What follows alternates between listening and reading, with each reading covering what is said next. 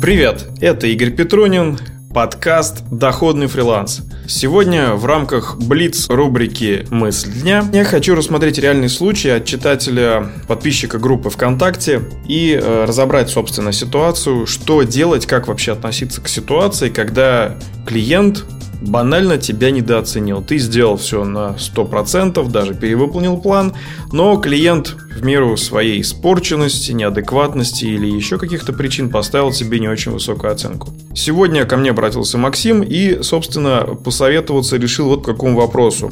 Зарегистрировался он на Upwork давно, но профиль заполнил только месяц назад. Сдал тесты, получил бейдж Racing Talent, а, занимается веб-разработкой, сделал несколько заказов. Все оценили в 5 звезд с хорошими отзывами. Но вот недавно случайно наткнулся на легкое задание за 20 баксов – Отправил заявку и сразу же получил офер.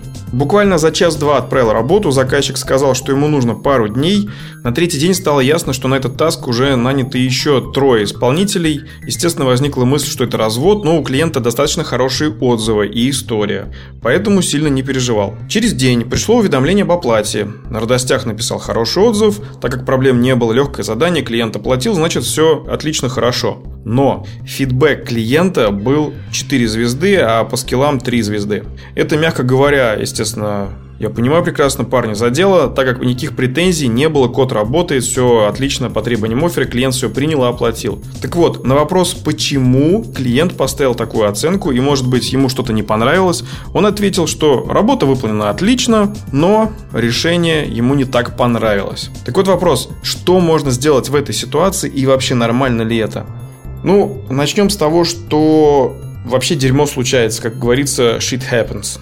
Соответственно, если мы идем на работу с людьми, и причем мы идем на такую работу, как фриланс, то есть это все риски полностью на нас, надо понимать, что начиная работу с каждым новым клиентом, даже если у него репутация зашкаливает 5 звезд, и там вообще все супер, все замечательно, все может пойти неадекватно.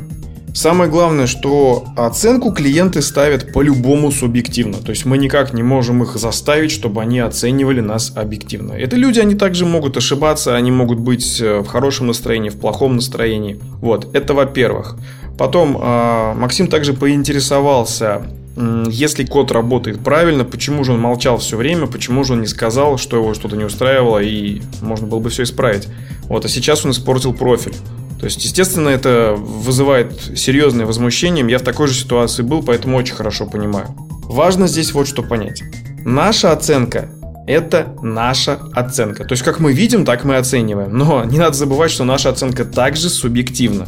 И по-любому существуют люди более профессиональные, есть люди менее профессиональные, чем мы конкретно. Вот, и поэтому, чтобы защищать свою позицию или э, разбирать, соответственно, слабые или сильные стороны, имеет смысл сначала детально и в сравнении с другими, собственно, предложениями изучить все факты. То есть э, я не исключаю такого варианта, что в процессе переговоров, э, когда мы считаем, что мы все правильно поняли задание, мы все прям в срок сделали, мы упускаем какие-то моменты. Ну, например, если в речи будут допускаться какие-то ну, простящие, скажем так, упрощающие речи выражения, но я имею в виду некое понебратство.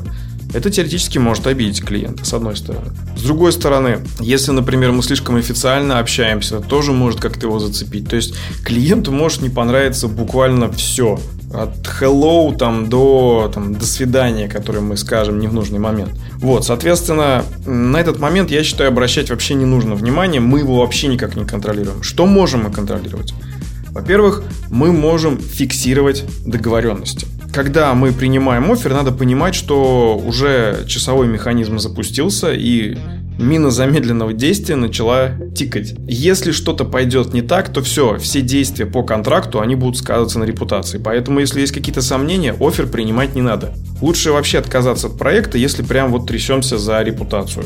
Потому что как только офер приняли, даже если никаких движений денег не будет, и контракт будет закрыт, или клиент его там закроет по вашему предложению, в любом случае клиент сможет оставить приватную оценку. И она, естественно, повлияет на репутацию.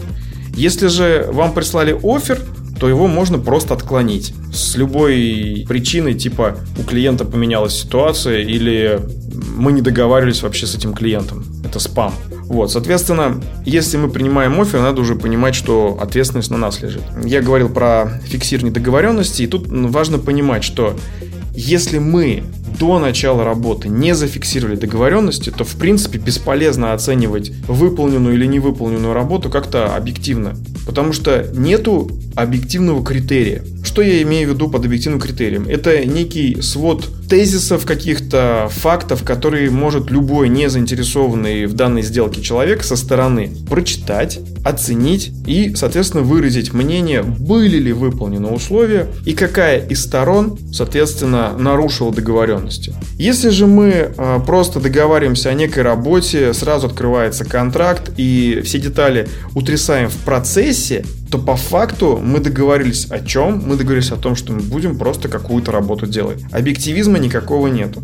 Если же такая ситуация произошла, э, я рекомендую поступить следующим образом. Во-первых, взять некую паузу, резюмировать все, что было оговорено с клиентом, выписать это в короткий такой список, некое summary сделать, подвести черту и сказать, таким образом мы имеем раз, два, три, четыре, пять там или сколько-то пунктов. К такому-то числу я делаю то-то, к такому-то числу вы делаете то-то. Или, допустим, я выполняю такой майлстоун, вы его оплачиваете, дальше мы переходим там к следующему майлстоуну. Или если это часовой контракт, также мы там как-то разбиваем, что когда будет сделано.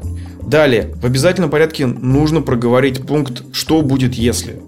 Если я не укладываюсь в срок, то или если вы не предоставите информацию в срок, то или э, к такому-то времени я выполню задание, если вы не примете его или там не дадите обратную связь, то, соответственно, сроки там или детали проекта как-то будут пересматриваться. Вот все эти моменты желательно зафиксировать. Если же они не зафиксированы, то э, обращаться в поддержку и требовать защиты своих интересов, э, я уж молчу про корректировку оценки клиента. В общем, это бесполезно. Потому что если договоренности нету, то разбирать, в общем-то, нечего. И э, моя рекомендация вам, прежде чем ввязываться в договорные отношения, 10 раз взвесьте, насколько для вас критично будет получить негативную оценку. То есть, если это очень критично, лучше вообще не работать. Если же берете за работу, то нужно спокойно относиться к тому, что даже если все сделаете замечательно, по какой-то причине, я не знаю, сегодня там затмение будет на той э, стороне планеты, или проснется с больной головой сегодня э, ваш клиент, по любой причине он может поставить дурацкую оценку. Друзья, ну а на этом разрешите откланяться. С вами был Игорь Петронин. Я желаю вам великолепного дня, денежных, щедрых, адекватных клиентов. Конечно же, не забывайте их выбирать.